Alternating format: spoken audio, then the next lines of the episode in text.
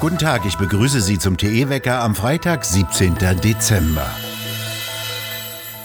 Impfen an breiter Front will zumindest Berlin. 70 Millionen Impfdosen will der neue Bundesgesundheitsminister Karl Lauterbach bis Ende März beschaffen. Das kündigte er am Donnerstag auf einer Pressekonferenz an.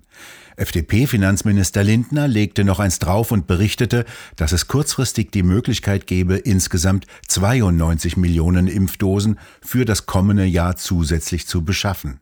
Er twitterte, die Corona-Lage sei ernst und verkündet, ebenfalls über Twitter, die Bewilligung von bis zu 2,2 Milliarden Euro Steuergelder für den Ankauf von Impfstoffen. Lauterbach verwies in seiner Pressekonferenz weiterhin darauf, wie wichtig die sogenannte Boosterimpfung gegen die Omikron-Variante sei. Die Virologin Sandra Ziesek von der Universitätsklinik Frankfurt hatte dagegen herausgefunden, die Boosterimpfung helfe kaum gegen die Omikron-Variante. Erste Studien über diese Variante erhärten die jüngsten Vermutungen. Diese Mutation des Virus infiziert zwar deutlich schneller als die vorherige Version, doch laut einer Studie der Universität Hongkong ist der Schweregrad im Falle einer Erkrankung wesentlich geringer. Das deckt sich mit früheren Beobachtungen von Ärzten in Südafrika, wo die Variante zum ersten Mal beobachtet wurde. In Niedersachsen darf wieder eingekauft werden, ohne auf eine 2G-Regel zu achten. Das Oberverwaltungsgericht Lüneburg hat diese 2G-Regel im Einzelhandel in Niedersachsen gekippt. Das Gericht entschied am Donnerstag, die Maßnahme sei nicht notwendig und auch nicht mit dem allgemeinen Gleichheitsgrundsatz vereinbar. Diese 2G-Regel galt in Niedersachsen seit vergangenen Montag. Der Handelsverband Deutschland kritisierte diese Regel scharf und prognostizierte, dass damit das Weihnachtsgeschäft in den Innenstädten weitgehend ausfällt.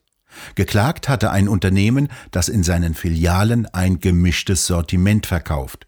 Dieses Urteil kann nicht angefochten werden. Die niedersächsische SPD-Gesundheitsministerin ist vom Urteil enttäuscht und forderte die Händler auf, eigenständig auf der 2G-Regel zu beharren. Das Gericht betonte übrigens in seiner Entscheidung, dass nicht ersichtlich sei, dass das Land seine Forschung zu Infektionswegen erhöht habe, um die Zielgenauigkeit seiner Schutzmaßnahmen zu erhöhen. Im Klartext, das Land tut nichts, um zu prüfen, ob die Corona-Maßnahmen sinnvoll sind.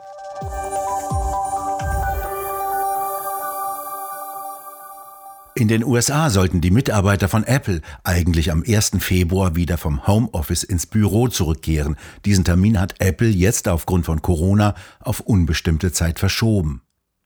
Der IT-Riese Google habe laut internen Dokumenten damit gedroht, die Gehälter zu kürzen oder sogar Mitarbeiter zu entlassen, die sich nicht an die internen Richtlinien zu Impfungen halten. Das berichtete der TV-Sender CNBC. Danach würden diejenigen, die diesen Richtlinien bis zum 18. Januar nicht nachgekommen sind, für 30 Tage in bezahlten Verwaltungsurlaub versetzt. Danach könnten sie für bis zu sechs Monate unbezahlt beurlaubt werden, bevor sie schließlich entlassen werden, heißt es weiter. Die Stadt New York will Unternehmen ein Bußgeld von 1000 Dollar aufzwingen, wenn sie die Impfpflicht gegen Covid-19 nicht einhalten. Die soll am 27. Dezember beginnen.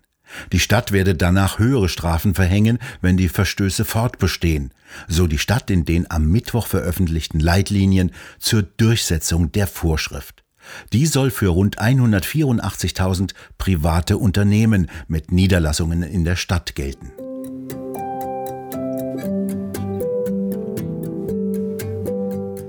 Im Sommer hat der grünrote Stadtrat von München eine sogenannte sozial gerechte Bodennutzung beschlossen.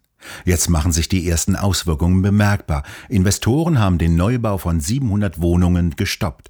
Eine Fondsgesellschaft, die das Wohnbauprojekt im Münchner Norden betreiben wollte, hat das Vorhaben eingestellt, weil die politischen Vorgaben die Wirtschaftlichkeit erheblich beeinflusse und zu Unsicherheiten und Risiken führten. Der grünrote Stadtrat von München ist vor allem angetreten, die Vorgaben für Bauherren zu verschärfen und beispielsweise keine neuen Straßentunnel in der bayerischen Landeshauptstadt mehr zu planen. In Nordkorea soll eine Woche lang nicht gelacht werden dürfen. Der Grund, heute ist Staatstrauer. Am 17. Dezember 2011 starb Kim Jong-il an einer Herzattacke. Der Diktator unterdrückte das Land brutal. Millionen von Menschen starben allein bei einer Hungersnot von 1994 bis 98. Eine Zeit, die als der mühsame Marsch bezeichnet wird. Sein Sohn Kim Jong-un, der in der Schweiz die Schule besucht hat, verbietet in der Trauerwoche das Trinken von Alkohol und Freizeitaktivitäten. Einem Bericht von Radio Free Asia zufolge soll die Polizei verpflichtet sein, genau zu beobachten, ob auch jeder hinreichend traurig aussieht. Sie soll vor allem gegen diejenigen vorgehen, die die Stimmung der kollektiven Trauer störten.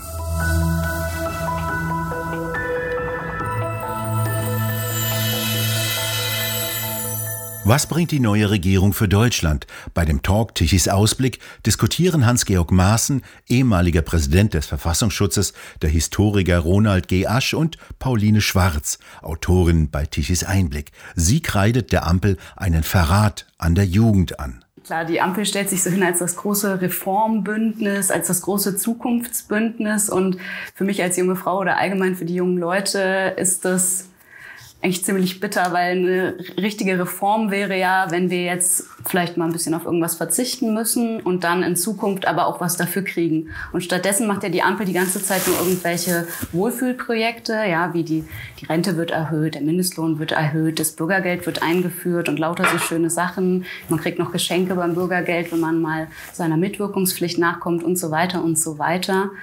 Und ähm, das sind ja nicht die Themen, die die jungen Leute wirklich bewegen. Also für meine Zukunft wäre und für unsere Zukunft wäre wichtig, wenn wir eben davon ausgehen können, dass wir mal Sicherheit haben, wie Herr Maaßen sagt, ja, dass vielleicht mal an der Kriminalität gearbeitet wird. Wir sind ja in Berlin, hier ist das Bundesland mit der höchsten Kriminalitätsrate. Ich bekomme es ja oft in Kreuzberg selbst zu spüren.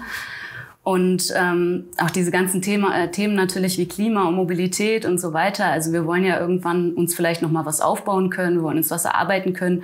Und ich fürchte, dass das mit der Ampel nicht wirklich möglich sein wird oder zumindest immer schwieriger gemacht wird.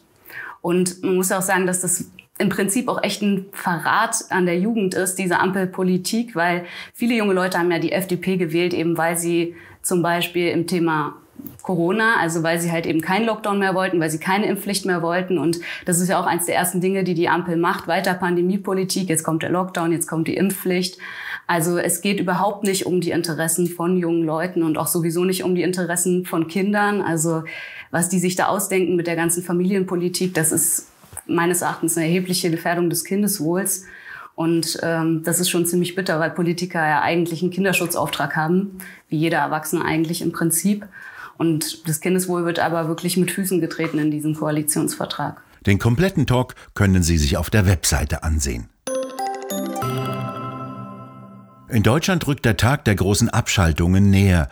Am Jahresende werden drei Kernkraftwerke abgeschaltet. Gronde mit 1360 Megawatt Leistung, Gundremmingen mit 1344 sowie Brockdorf mit 1410 Megawatt Leistung. Dann verschwinden auch noch acht Kohlekraftwerke. Damit werden rund zehn Prozent der installierten Leistung von konventionellen Kraftwerken abgeschaltet. Ein solches Experiment hat noch kein Land der Welt gemacht. Die Lieferzeit von Notstromaggregaten hat sich drastisch erhöht. Im Sommer noch hat man solche Geräte rasch bekommen können. Jetzt sind sie ausverkauft und haben eine Lieferzeit von im Augenblick sechs Monaten.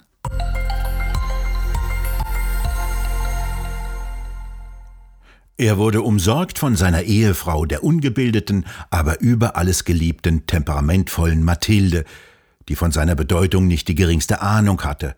Er macht ständig Gedichte, aber er ist nie zufrieden damit. Die aber durchaus clever über seinen Nachlass verhandelt.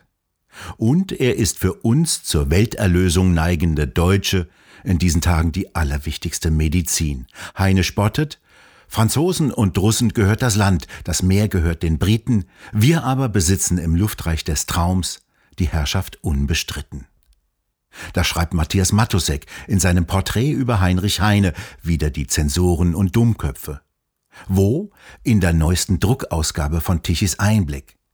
Dieses fein gestaltete und sorgfältig gedruckte Heft finden Sie im gut sortierten Zeitschriftenhandel oder direkt im Onlineshop bei www Tichys Einblick Shop auf der Webseite. Dort können Sie die Ausgabe auch als PDF-File herunterladen.